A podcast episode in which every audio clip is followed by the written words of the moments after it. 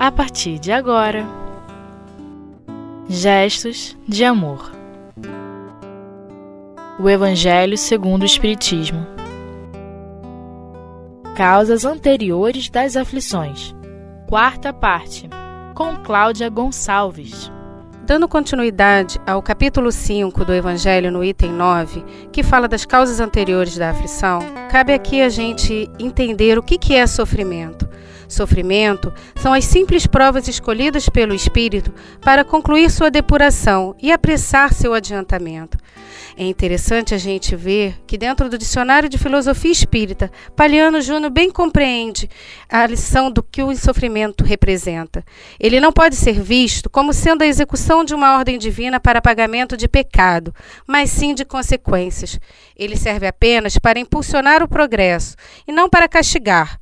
Para enfrentá-lo, é necessário ter resignação, que nada mais é do que o consentimento do coração, que está dentro do capítulo 9, o item 7, que vai ser estudado mais adiante.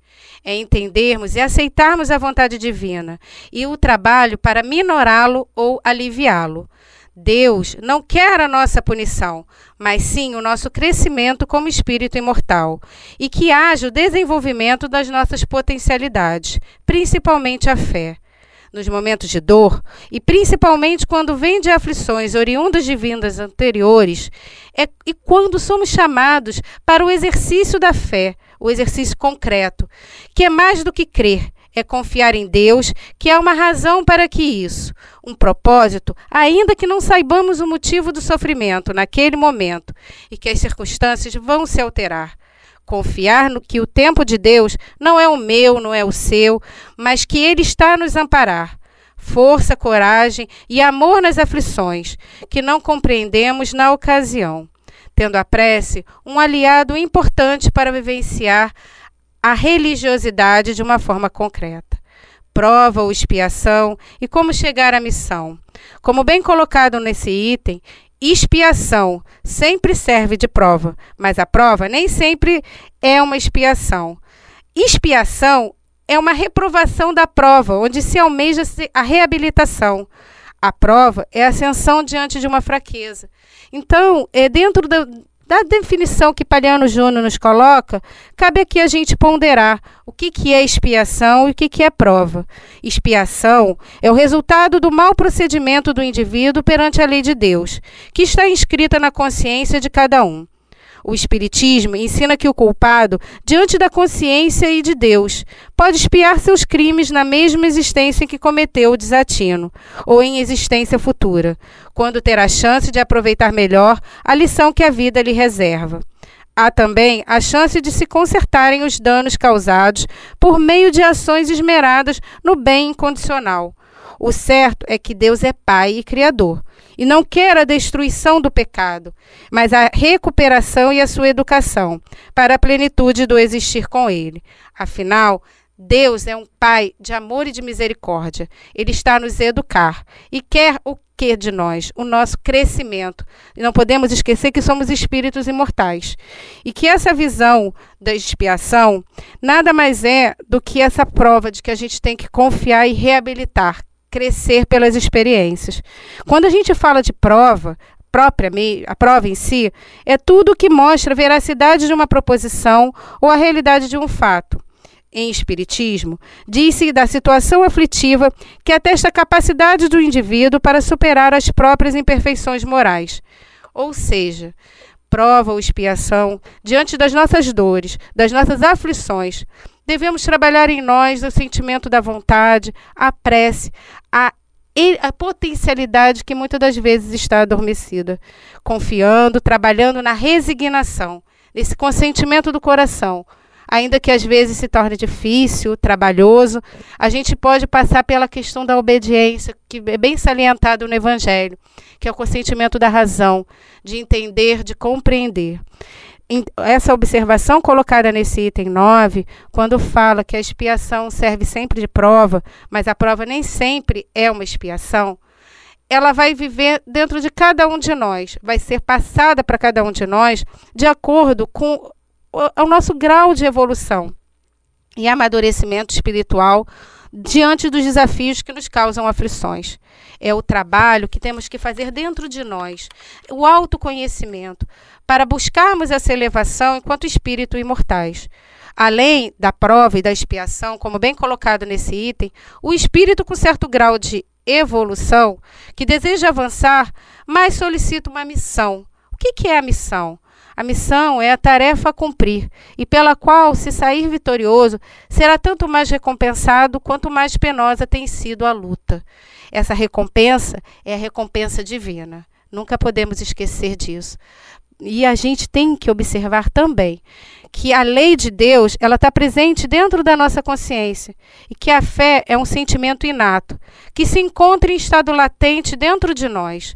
Para que ela apareça, deve-se aplicar essa força de forma consciente às potências da alma através da vontade e do pensamento, bem colocados por Leon Denis dentro do problema do ser. E é importante, quando a gente fala dessas potências da vontade e do pensamento, é nessa direção das nossas energias na construção de uma fé robusta em favor da nossa evolução, enquanto espírito imortal que somos. Muitas das vezes somos vacilantes, mas a partir dessa construção interna, nós conseguimos trabalhar o que há de melhor dentro de nós. Essa lei, esse amor que Deus está dentro de nós. Não podemos esquecer também que a vontade, quando ela é bem direcionada e disciplinada, pelo nosso pensamento, governa todos os setores da ação mental e, com isso, atitudes concretas são realizadas no nosso dia a dia. O autoconhecimento que a gente se faz necessário para a gente poder nos, nos entender e para podermos trabalhar nessa busca pela fé robusta. É interessante quando a gente fala isso, por quê? Porque a razão, existem duas asas. A razão que ela deve ser um instrumento para uma construção sólida de auxílio e demonstração de interdependência, em que se encontram aliadas as duas asas do conhecimento, fruto da instrução, que é o amor e a sabedoria, bem colocado no livro Pensamento e Vida de Emmanuel, que vale a pena a gente ler e compreender melhor. Quando a gente fala da confiança, a confiança ela estará presente dentro dessa busca de uma fé inabalável, sempre perseverante com a fé humana, porque essa construção da fé, até onde a gente pode ir, sabendo que existe a fé divina, mas a fé humana, que é essa nossa alavanca de crer, de confiar até onde a gente pode. A gente vai perseverar, a gente vai lutar, mas se a gente não conseguir compreender, a gente tem que usar os elementos que a doutrina nos dá para crescermos dentro de nós a fé, a a prece é um mecanismo de, diante de aflições que a gente, às vezes, aparentemente não conhece nessa existência, mas que a gente está trabalhando dentro de nós para superarmos, mas como uma prova e não como uma expiação. A gente não quer ser reprovado, a gente quer o nosso progresso. Então, essa consciência faz a gente caminhar com mais serenidade, passando pelos desafios. Sendo a fé esse exercício que eu estou falando de confiança em Deus, não podemos esquecer que em todas as circunstâncias da vida há uma lei divina de amor, de justiça e caridade a nos amparar. No, no trabalho, para que ela se torne robusta, estaremos vivenciando a verdadeira religiosidade ao compreender a sua grandeza. Cabe aqui lembrar a passagem de Jesus no Evangelho de Mateus, capítulo 11, versículos 28 a 30. Vinde a mim todos os cansados e sobrecarregados, e eu vos darei descanso. Tomai sobre vós o meu jugo, e aprendei de mim que sou brando e humilde de coração, e encontrarei descanso para as vossas almas, pois o meu jugo é suave e o meu fardo é leve. Esse jugo do Cristo é o conteúdo moral da sua lição, que faz com que busquemos evangelizar o nosso coração trabalhando em nós as suas bem-aventuranças, em especial a brandura e serenidade nos momentos de desafios. Dentro da, do próprio Evangelho, a ordem que Kardec fez foi justamente o que?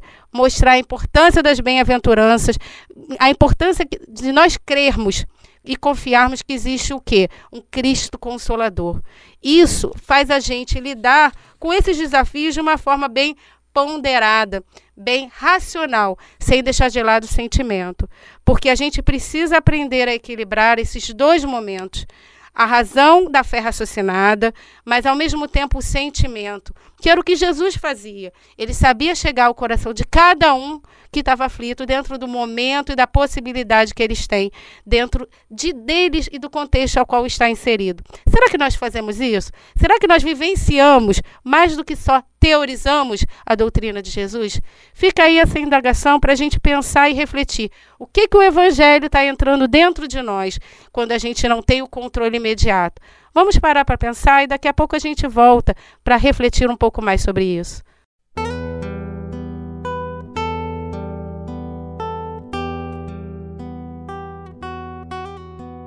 Gestos de amor. O Evangelho segundo o Espiritismo. Respondendo aquelas indagações que a gente fez, eu pesquisei em alguns livros algumas ponderações que vale a pena a gente refletir. No livro Técnicas de Passe, na parte que fala da visão dos espíritos na cura, que fala uma, um ponto que vale a pena a gente pensar, quando fala da determinação divina, da caridade da intercessão dentro da cura fala assim: que Deus é soberanamente justo e bom, que a gente, na realidade, quando passa, é uma passagem deles aqui que vale a pena ler. Devemos ter em mente, portanto, que os padecimentos desta vida são reflexos das nossas próprias imperfeições enquanto espíritos, e que as causas desses sofrimentos estarão de certo em anteriores existências, e até mesmo na vida presente, se persistirem no campo da invigilância moral. Desta forma, destacaremos alguns trechos que complementam tais situações. Quando fala dentro do Evangelho, o item 7, que já foi estudado, cabe aí essa ponderação com relação a essa visão que a gente tem dos padecimentos pelos quais a gente passa, seja em causas anteriores, que é o que a gente está falando, ou nas causas é, atuais. Dentro de. Vou fazer referência de dois livros que eu acho que vale a pena depois de vocês lerem. Dois, não, três, que vale a pena vocês abordarem depois com calma. É o livro Nascer e Renascer, uma psicografia de Chico Xavier, de Emmanuel, na lição Contabilidade e Destino. O outro, Palavras de Vida Eterna, também de psicografia de Chico Xavier, Emmanuel, na sua lição 74, que fala da nossa cruz. E o a última indicação é o livro Ceifa de Luz de Emmanuel, a lição 27, que fala da aflição e tranquilidade. Aborda o planejamento espiritual feito e a sua aplicação, nessa ideia de eliminar imperfeições, vícios e débitos. Então, é, eu vou fazer aqui alguns apontamentos dentro desses que eu colhi dentro desses livros para a gente refletir. Nesse livro Nascer e Renascer, olha que interessante essa visão. Se já te conscientizastes quanto à grandeza da criação, confere os talentos e as inibições que te assinalam, e por eles compreenderás de que tarefa mais alta a vida te incumbe, num curto espaço da existência terrestre. Porque facilidade ou obstáculo, ouro fácil e recurso difícil, raciocínio pronto e ideia tardia, são empréstimos da providência divina, com o tempo exato para o acerto preciso, em nosso próprio favor, diante das leis de Deus. E dentro dessa, do livro Palavras de Vida Eterna, nessa lição 74, olha aqui trechos para a gente refletir.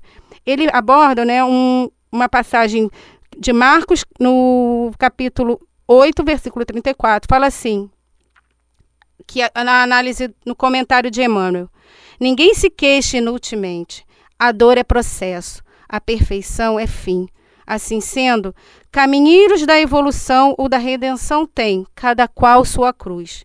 Esse almeja, aquele deve. E para realizar ou ressarcir, a vida pede preço. Ninguém conquista algo sem esforçar-se de algum modo, e ninguém resgata esse ou aquele débito sem sofrimento aí a ponderação. O que, que é o sofrimento? Nós já falamos anteriormente. E se eu creio num Deus bom, justo, misericordioso, que quer o meu desenvolvimento, ele quer me educar, eu vou ter que passar por esse processo, até para ter o mérito dessa conquista. E aí, dentro desse, dessa lição, ele ainda fala assim: olha só. Enquanto a criatura não adquire consciência da própria responsabilidade, movimenta-se no mundo a feição de semi-racional, amontoando problemas sobre a própria cabeça. Entretanto, acordando para a necessidade de paz consigo mesmo, descobre de imediato a cruz que lhe cabe ao próprio burilamento. Encarnados e desencarnados, jungidos à terra, vinculam-se todos ao mesmo impositivo de progresso e resgate. Esse progresso e resgate dentro dessa proposta de evolução. A lei de progresso ela sempre vai se fazer presente. E é interessante a gente pontuar que a gente nunca pode deixar de crer e confiar em Deus, que a gente está sendo amparado. Olha outro ponto dentro dessa lição, que aí é um chamamento para nós, quando fala assim: Tenhamos, pois, a coragem precisa de seguir o Senhor em nosso anseio de ressurreição e vitória. Para isso, porém, não nos esqueçamos de que será preciso olvidar o egoísmo instante e tomar a nossa cruz. Ou seja, passar com que a gente passe pelos desafios, passar os desafios de uma forma tranquila e serena, tendo uma fé raciocinada, entendendo por que está ocorrendo tal situação. E para a gente encerrar, eu vou ler toda essa, eh, uma, essa última página de um outro livro chamado Ceifa de Luz, que é essa lição 27, que fala de aflição e tranquilidade e aborda, como eu já mencionei antes, esse planejamento espiritual. Essa passagem está dentro de Mateus, capítulo 5, versículo 5. Bem-aventurados que choram. Vamos fazer essa autoanálise. Bem-aventurados que choram. Disse-nos o Senhor. Contudo, é importante lembrar que, se existe aflição gerando tranquilidade, há muita tranquilidade gerando aflição. No limiar do berço, pede a alma dificuldades e chagas, amargores e cicatrizes. Entretanto, recapitulando de novo as próprias existências no plano físico, torna a concha obscura do egoísmo e da vaidade, enquistando-se na mentira e na delinquência aprendiz recusando a lição, ou doente abominando o remédio. Em quase todas as circunstâncias, o homem persegue a fuga, que lhe adiará indefinidamente as realizações planejadas. É por isso que na escola da luta vulgar vemos tantas criaturas em trincheiras de ouro, cavando abismos de insânia e flagelação, nos quais se despenham, além do campo material, e tantas inteligências primorosas engodadas na auréola fugaz do poder humano, erguendo para si próprias masmorras de pranto e envelhecimento que as esperam, inflexíveis, transpondo o limite traçado na morte. E é ainda por essa razão que vemos tantos lares fungi, fungi, fugindo à bênção do trabalho e do sacrifício. A feição de oásis sedutores de imaginar alegria, para se converterem amanhã em cubículos de desespero e desilusão, aprisionando os descuidados companheiros que os povoam em teias de loucura e desequilíbrio na vida espiritual. Valoriza, isso é uma análise para a gente que eu acho que vale a pena a gente ponderar dessa fé. Valoriza a aflição de hoje, aprendendo com ela a crescer para o bem, que nos burila para a união com Deus. Porque o mestre que te propões a escutar e seguir, ao invés de facilidades no imediatismo da terra, preferiu para ensinar-nos a verdadeira ascensão, a humildade da manjedoura, o imposto constante do serviço aos necessitados, a incompreensão dos contemporâneos, a indiferença dos corações mais queridos e o supremo testemunho do amor em plena cruz da morte. Interessante que quando a gente fala principalmente das causas anteriores da aflição, eu acho que é o momento do nosso testemunho da fé. É o testemunho de saber que o tempo de Deus não é o nosso. É trabalhar em nós a ansiedade. Quando nós não confiamos, quando nós questionamos, nós estamos sendo ansiosos. Às vezes nós não estamos maduros para compreender naquele momento o porquê daquela aflição, o porquê daquele sofrimento. Mas Deus sabe o porquê que nós estamos passando. E quantas vezes a gente sofre e depois a gente vê que às vezes sofria por tão pouco. A gente aí às vezes a gente não estava maduro para receber certos aprendizados. Então a gente passa pela dor, a gente tem que sofrer, porque ela é a alavanca do processo. É tirar de nós a nossa zona de conforto, do que a gente acha que a gente tem que ter o controle de tudo, e confiar em Deus. Confiar em Deus, ter essa fé em Deus, é trabalhar em nós a certeza de que Ele está nos amparar, é sermos menos ansiosos. Porque quando nós somos ansiosos, nós estamos nos precipitando. E ao sermos precipitados, nós às vezes não, está, não estamos preparados para receber os bons frutos. tenhamos essa certeza de que trabalhando em nós a fé, isso vai passar, tudo passa, mas a gente vai passar consciente com essa fé construída, essa fé robusta, que é capaz de remover um grão de mostarda, remove uma montanha. Nós podemos fazer isso quando construímos ela dentro de nós, com autoconhecimento, com alto amor e com a proposta de Jesus: amar ao próximo como a si mesmo. Será que eu me amo? Será que eu entendo? Será que eu sou caridoso comigo? Será que eu sou benevolente, indulgente? Eu sei perdoar? É, essa, o Evangelho te abre esse leque. E a, o Bem-aventurados aflitos é o colo, tanto que é o capítulo maior para a gente trabalhar isso dentro de nós. Que busquemos isso, o autoconhecimento e sabendo que Deus é um bom Deus bom, justo e misericordioso. E Ele vai estar sempre a nos amparar. Que Deus nos abençoe.